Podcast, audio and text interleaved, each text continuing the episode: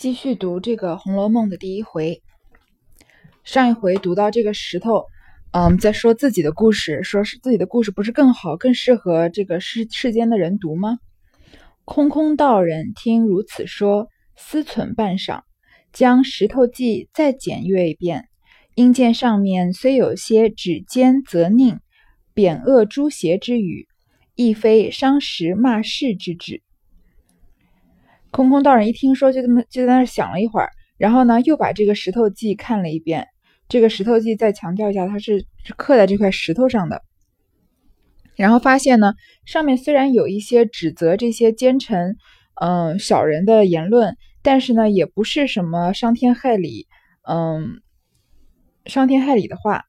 然后，而且呢，还有讲到，啊，及至军人臣良，父慈子孝。凡伦常所观之处，皆是歌功颂德，卷卷无穷，实非别书之可比。然后呢，他还讲到了一些君君臣臣的事情，父慈父慈子孝的这种弘扬社会真善美的这一面。然后讲到，凡是讲到跟嗯道德伦理有关的事情呢，基本上都是歌功颂德，跟别的书呢也不一样。虽其中大指弹琴。亦不过实落实录其事，又非假拟妄称，一味淫妖艳约，私定偷蒙可知可比。虽然这个故事的主旨呢，讲的是一些情爱的事情，不过呢，也都是生活中的一些真事，又不是随呃就是随口乱说，或者是胡编乱造的故事，也不是那种一昧了。一昧的像他之前说的那些风月之事，为了写一两首这种淫词艳赋，嗯，然后就故意把这些呃小姐书生写的那种私定终身的故事，也不是那种类型的故事。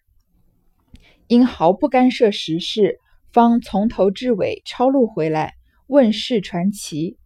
因空见色，由色生情，传情入色，自色悟空。空空道人遂易名为情僧。改《石头记》为《情僧录》，因为这个石头上写的故事呢，跟当下的时事毫不相干，所以呢，这个空空道人就把它就把这个石头后面的故事呢，从头到尾全部都抄回来，然后让它呢，再可以在市面上流传。下面这几句：因空见色，由色生情，传情入色，自色悟空。其实我们常在电视上或者什么地方佛经上看到“色即是空，空即是色”。你看这一段也是，呃，有也写了很多色，很多空。然后这个道人叫空空道人，大概什么意思呢？就是因为因为这个石头在要是女娲用来补天的，所以有了灵性。它因为有了灵性呢，所以就可以见到色。这个色倒并不单指颜色或者是这个色情的意思，就是这个。这个世界的万物就变得可能是生动起来，就变得有了感情，对，就由色又生情，因为你看到了这个世间的颜色，所以你就产生了感情，然后你又传情入色，就是，呃，因为抒发感情呢，然后又可以看到更多的这个世间的这个世间的色，自色悟空，然后最后呢，就进入一种空虚的空的意境，所以这个空空道人改名为情僧。其实我这样逐字逐句的解释起来呢，有一点难理解。但是它大概就是，呃，所谓的人生的三重境界。第一重就是看山是山，看水是水；然后第二重是看山不是山，看水不是水；第三重是看山还是山，看水还是水。所以你，所以第一层是经过了那种因空见色的时候，由色生情的时候，你就从看山是山。变成了看山不是山，最后你又自色悟空以后呢，就从看山不是山变成了看山还是山。所以，嗯，其实整个《红楼梦》的基调就是在讲人生的这几个阶段，嗯，到最后发现一切其实都是一场空。东鲁孔梅溪则题曰“风月宝鉴”，后因曹雪芹于道红轩中批阅十载，增删五次，转成目录。分出章回，则题曰《金陵十二钗》。他说：“这这个他的意思说，这个书是这个空空道人抄来的。然后呢，东鲁孔梅溪给他改了个名叫《风月宝鉴》。其实这些都是《红楼梦》曾经用过的名字，《石头记》《风月宝鉴》金陵十二钗》《红楼梦》都是《红楼梦》的曾用名。然后他又讲到了自己，因为曹雪芹呢，在一个叫做道红轩的地方，一看就是道红轩这个哀悼红红楼的这个地方，花了十年的时间增改了五次。把它编成了一个目录。他的意思是说，我曹雪芹呢不是写这个故事的人，我只是给这个已经形成的故事编了一个目录而已。然后给他提了一个名叫《金陵十二钗》。当然，这本书当然是曹雪芹自己写的了。所以他之前从从开头到现在写了这么长的东西，大意就是想要跟这个时代、跟这个社会撇清关系，告诉你《红楼梦》，嗯，并不是。在针砭时弊，并不是在讨论当今的问题，我只是在写一个无中生有的故事，这样。然后呢，又并提一绝云，这个绝跟之前的那个记一样，都是一种文体，也是也是四言的，啊，对不起，也是五言四行的诗。这首诗呢，就是应该大家都多少听过，满纸荒唐言，一把辛酸泪，都云作者痴，谁解其中味？这首诗基本上。听听到那些讲红楼的大家，没有人会忽略掉这首诗的。嗯，这是曹雪芹的对于《红楼梦》的概括，也是对他人生高度的概括。他说：“都云作者痴，谁解其中味？”每人人都说，哦，先从这个满纸荒唐言，一把辛酸泪，很好理解，就是满纸上写的都是一些很荒荒谬的东西。然后呢，我我就是掬了一把辛酸的眼泪。人人都说这个作者太痴了，但是谁能知道？我这个个中的意思呢，是不是嗯，就会我不禁想到这个唐伯虎当年写的那首诗，嗯，别人笑我太疯癫，他人笑我太疯癫，我笑他人看不穿。其实跟他有一样的意思，就是人人都说这个作者痴傻了，谁能知道我个中的意思呢？就是我的人生活了这一辈子，别人不能理解，我也不想去解释了。其实你把《红楼梦》整个读完，再回头来看这个。这句这首很简单的诗是别有一番意思的。缘起既明，且看石上是何故事。他说：“既然我把缘起都跟你说清楚了，我们现在就来看看这个石头上到底写了什么故事呢？”按那石上书云，这个石头上写的是，然后冒号，从这边开始是《红楼梦》的主体。他的意思是说，石头上的故事，从我接下来读的这句话是他的第一句话，一直到他的结尾为止。当日地陷东南，这东南一隅有处曰姑苏，有城曰昌门者，最是红尘中一二等富贵风流之地。在东南这个方向呢，有一隅，一隅就是一个角落，或者有一个有一片地方叫做姑苏，当然就是我们今天的苏州了。但是继续，你不能在《红楼梦》上跟这些地名较真，因为他是故意把它写的很混乱的，所以我们暂且觉得它是苏州好了。然后有一个城，有一个有一座城叫昌门，是红尘中一二等富贵风流之地，是那种比较比较繁比较繁华，就是人民生活水平比较高的一个城市。这昌门外有个十里街，街内有个人清巷，巷内有个古庙，因地方狭窄，人皆呼作葫芦庙。这个不用解释了，昌门。在这个城门外有一个街叫十里街，街内有一条巷子叫仁清巷。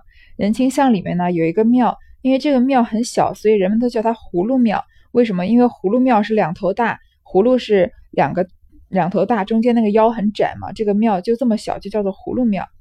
庙旁住着一家乡宦，姓甄，名费，字世隐，是他是一个乡宦的家庭，就是应该是个地方官了，还就是。应该是一个比较典型的中产家庭了，还是还家境是比较殷实的。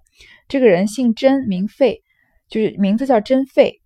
然后他的字呢叫世隐。古人都是有姓有名有字，有些人还有号的嘛。嫡妻封氏，情性贤淑，深明礼义。他的正妻呢姓封，就是开封府的这个封。然后性格非常贤淑，又非常懂道理。嗯，这边讲到这个嫡妻嫡的问题，这个《红楼梦》里面很多矛盾都是跟嫡和呃嫡子和庶子之就是之间的矛盾，因为我们好像以前在网络上面看到说，嗯，古人嗯那个时候车马都很慢，一封信要很久才能寄得到，然后一辈子只够爱一个人，但是能娶很多妻子。其实这句话是不对的，因为古人永远都是只有一妻的，他是一夫一妻制。但是呢，有多妾，虽然这个我们今天看来不都是老婆吗？但是妻和妾的这个地位差的太多了。往后面看到的时候，你这个王夫人的地位和赵姨娘的地位，一个是贾，一个是贾政的妻，一个是贾政的妾。但是王夫人生的这个贾宝玉是被当在被所有人当在手心上捧的宝贝，而赵姨娘生的这个这个妾生的这个贾环呢，就是在他们家有一种非主流的感觉，就是就是地位很尴尬。虽然是主子，人人都不把他当主子。而这个妾生了小孩之后呢，她不能自己亲自抚养这个孩子，而是她的孩子贾环是要他是要称。是要叫王夫人娘的，而不能叫她真正的生母赵姨娘为娘。这个后面讲的很多，今这边稍微带过一下。他的嫡妻叫封氏，家中虽不甚富贵，然本地便也推她为望族了。家里虽然不是说大富大贵，但是在当地呢也算是个望族了。因这甄士隐秉性恬淡，不以功名为念，每日只以观花修竹、酌酒吟诗为乐。倒是神仙一流人品，看这边开始是他的，嗯，这个因空见色的这一段，说这个甄士隐啊，他性性格比较恬淡，也不太追求功名，每天呢就喜欢看看花，修修竹子，然后喝喝酒，吟吟诗。他的人品呢是像神仙一样的。这个时候的甄士隐是什么都没有悟到，然后因空见色，看到这个世界上的色彩的这个这个阶段，他的人生还没有经历到后面的波折。只是一件不足。如今年已半百，膝下无儿，只有一女，乳名唤作英莲，年方三岁。他只有一件事情呢，不是很圆满，就是他已经超过五十岁了，但是呢没有儿子，只有一个女儿，名字叫做英莲，才今年才三岁。所以这个英莲，当然他父亲是甄士隐，所以这个英莲就是姓甄嘛，他是名叫甄英莲。这边有一个谐音。虽然他的英是这个英雄的英莲是莲花的莲，但是这个真英莲合起来就是真的应该要怜悯他。这个孩女孩子她的命是很苦的，她三岁后面就可以看到她的她一辈子没过什么好，没过上一小段的好日子。然后再说古人觉得膝下无儿是非常遗憾的一件事情。虽然其实重男轻女从古到今都有，嗯，并不是说就是虽然说在宋朝的时候这个。朱熹程朱理学加强了这个对妇女妇女的打压，然后，嗯，把男尊女卑更加强调，但并不代表在宋朝之前没有这个重男轻女的方这个，嗯，这个思想。所以他膝下只有一个女儿，才三岁，可以可以说他四十多岁才生了一个女儿，算是比较遗憾的一件事。一日，檐下永昼，侍隐于书房闲坐。至手卷抛书，抚己少气，不觉朦胧睡去。梦至一处，不辨是何方。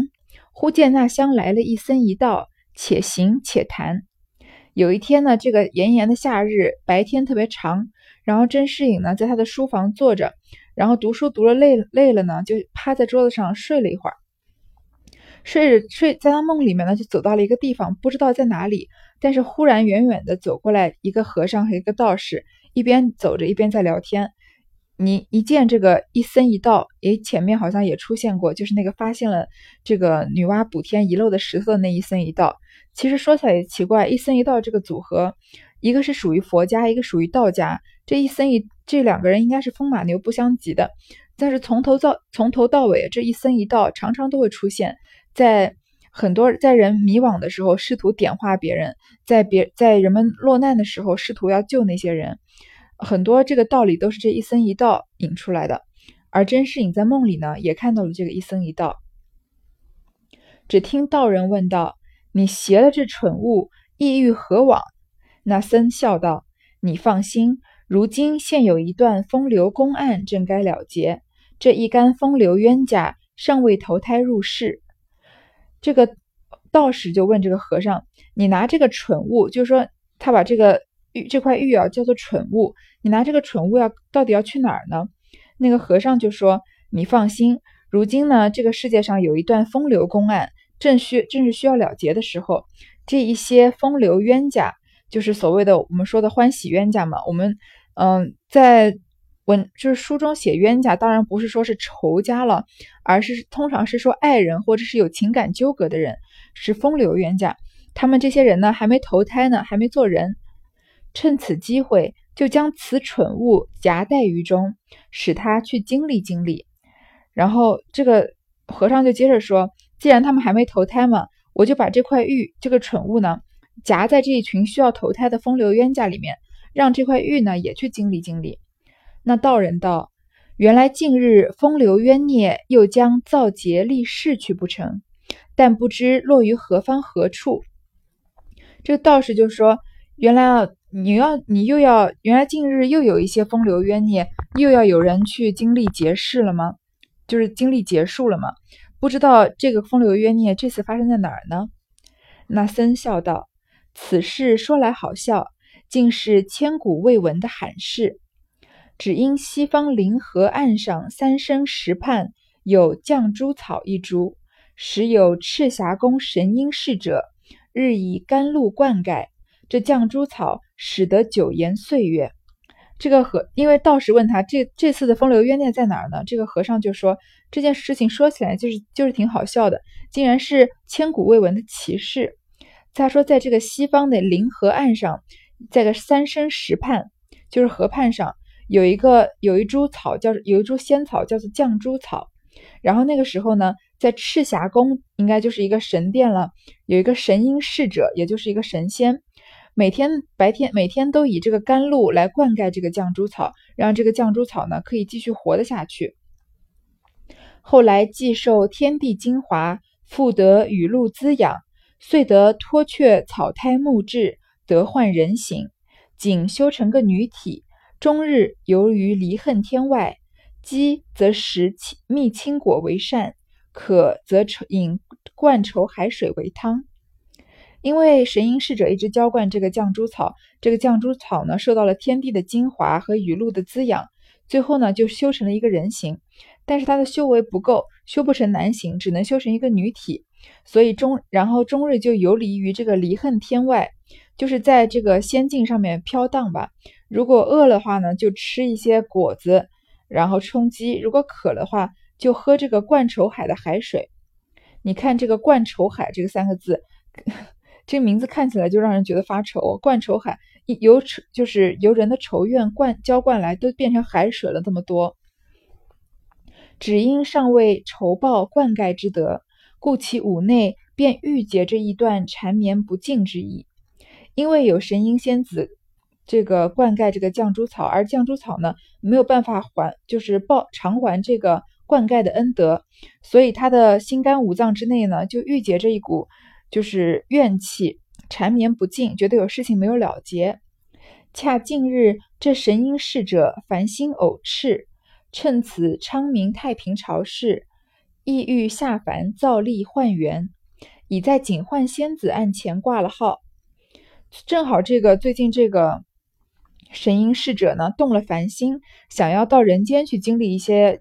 就是结缘，就是想要经历一些结束和结一些缘，已经在这个警幻仙子的案前呢挂了号。看来下凡下凡投胎也是要排队的。他先在这个警幻仙子的面前挂了号了。警幻亦曾问及灌溉之情未尝，趁此倒可了结的。警幻仙子也问过了。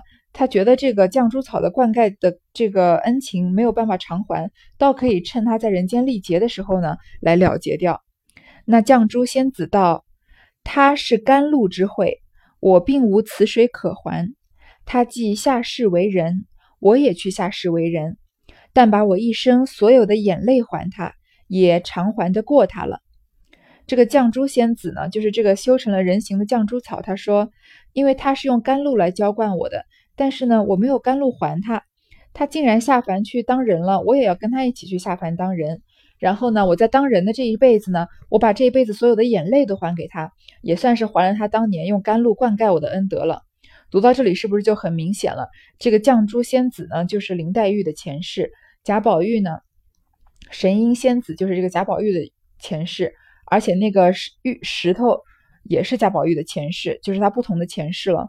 嗯，所以这个林黛玉在遇到贾宝玉之后，她这一辈子都一直在流眼泪。其实呢，它是有一个典故，就是我们所说的木石前盟。木就是草木的意思嘛，也就是绛珠草；石就是这块灵石，嗯，去女娲补天没有补上的这块石头。所以是林黛玉和贾宝玉有一段缘，是木石前盟。然后林黛玉这一辈子呢，是来还这个贾宝玉眼泪的。嗯，在看这个《红楼梦》的电视剧的时候，有一首歌就说：“人人都说金玉良缘，我只念木石前盟。”这个在后面嗯的文章里面，贾宝玉游太虚幻境的时候也会出现。就是人人都说金玉良缘才是真正的缘分，但是呢，我我只在乎木石前盟，就是我我贾宝玉心里只在乎和林黛林黛玉的这一段感情。好，说远了，讲到这里还是说林黛玉来还眼泪的。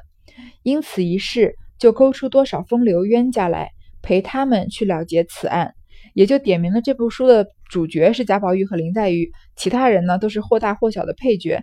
他们呢这些风流，他们他把说这些配角也叫做风流冤家，是陪他们去了结这一段案公案的。那道人道：“果是罕闻，实未闻有还泪之说。”那个道士就说：“真的是没有听过有人还要还眼泪这种说法的。”想来这一段故事比历来风月故事更加琐碎细密了。这个道士继续说：“看来这段故事比那些风花雪月的故事更要琐碎，更要细腻了，因为比因为很新颖嘛。”那僧道：“历来几个风流人物，不过传奇大概以及诗词篇章而已，及至家庭闺阁中一饮一食，总未数计。再者，大半风月故事。”不过偷香窃玉，暗约私奔而已，并不曾将儿女之真情发泄一二。这个和尚就继续说：“这个世间上的风流人物呢，不过就是讲他们故事，讲个大概。而这个家庭规格里面的饮食，呃，一举一动，从来没有人好好去记载。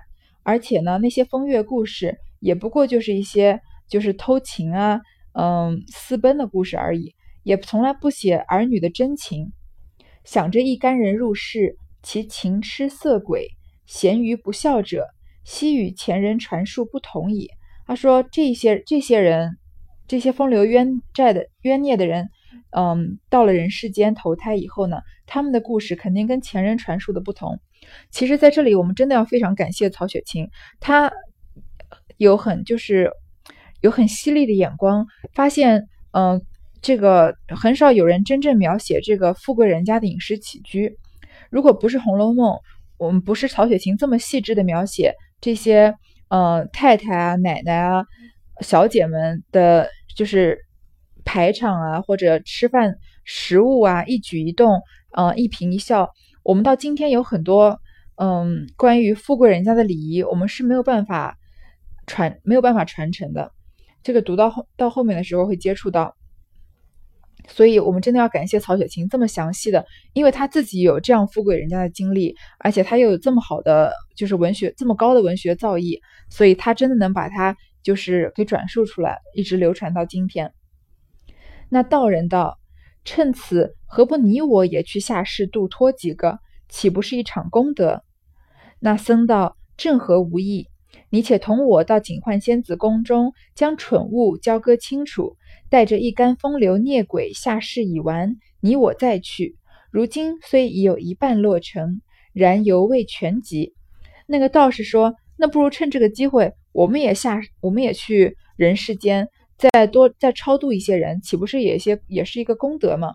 所以这个僧人说：“你说的正合我的意思，不如你就跟我到警幻仙子那里去，把这个。”呃，蠢物把这块玉呢交给他，然后等这些风流冤孽的人，嗯，下世到了这个人世间以后呢，我们再去。现在呢，有一半已经到了人世间了，有一半还没去，所以这个僧道才在这里就说，这个僧道也要到这个人世间去，所以他们是后面才会有常常出现。道人道：“既如此，便随你去来。”道人就说：“那既然这样，我就跟你一起去了。”注意啊，这一段这些僧道的对话虽然是说在说贾宝玉和林黛玉前世的故事，这个绛珠草和神瑛仙子的故事，但是其实是这这个什么背景呢？甄士隐在看书的时候睡着了，他们这个作者是通过甄士隐的梦境先来把这个前情交代清楚，他是有他的目的的。却说甄士隐俱听得明白，但不知所云蠢物系何东西，遂不禁上前施礼，笑问道。二仙师请了，那僧道也忙打礼相问。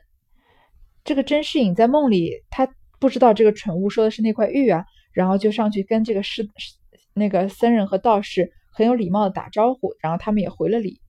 士隐应说道：“试闻仙师所谈因果，时人是罕闻者，但弟子愚拙，不能洞悉明白。若蒙大开吃完，背细一闻。”弟子则洗耳谛听，稍能警醒，亦可免沉沦之苦。就是甄士隐在这边很非常虚心的跟这个僧人和道士说：“我这个人这个比较愚笨，不能知道你们说的是什么事情。如果你们能稍微给我指点指点，我一定洗耳恭听，也不用沉沦这个，也可以免除沉沦在人世间的苦了。”二仙笑道：“此乃玄机不可预泄者。”到那时，不要忘我二人，便可跳出火坑矣。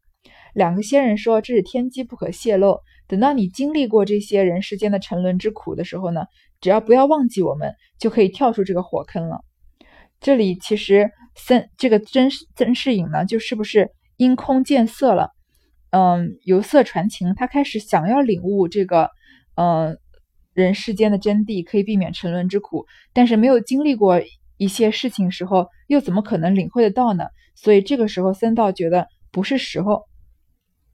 诗隐听了，不便再问，应笑道：“玄机不可预泄，但诗云蠢物，不知为何，或可一见否？”甄士隐说：“既然天机不可泄露呢，那就算了。但是你们刚刚说的这个蠢物是什么东西？能不能让我看看呢？”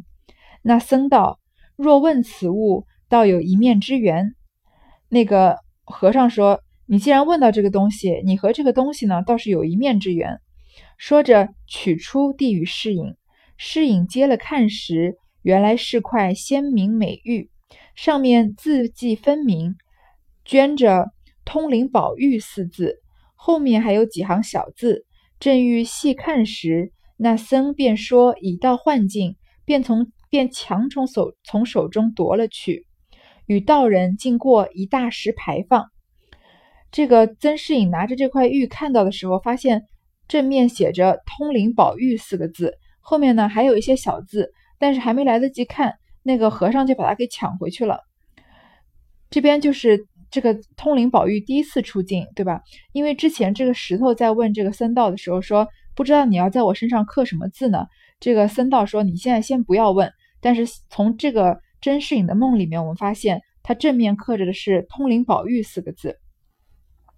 与道人经过一大石牌坊，上书四个大字，乃是“太虚幻境”。两边又有一副对联，道是“假作真实真欲假，无为有处有还无”。他们经过一个石牌坊，上面写着“太虚幻境”四个字，也就是警幻仙子上班的地方。然后旁边写着一一副对联。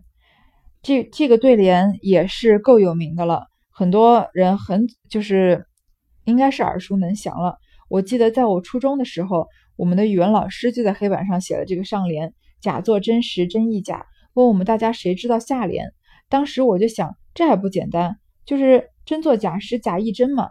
于是我就举手了，幸好老师没有叫我上台答题，而叫了班上一个男生，他写起来，他写上“无为有处有还无”的时候。我突然觉得无地自容，哇！别人真的是好有文化，我我居然想的这么简单，以为是 真作假时假亦真。但是其实这对这个对仗的，嗯，这个对联呢，讲的是一个意思，就是人世间的真真假假，嗯，或或有或无，其实都不重要。到最后，谁能辨得清楚什么是真，什么是假？然后到故事的结局，也不过就是一场空而已。侍隐意欲也跟了过去，方举步时，忽听一声霹雳，有若山崩地陷。侍隐大叫一声，定睛一看，只见烈日炎炎，芭蕉冉冉，所梦之事便忘了大半。这个僧人和道人经过太虚幻境的时候，甄士隐呢也想跟过去，但是还没有跟过去，脚刚抬起来，就听到一声霹雳，然后就好像天崩地裂了一样。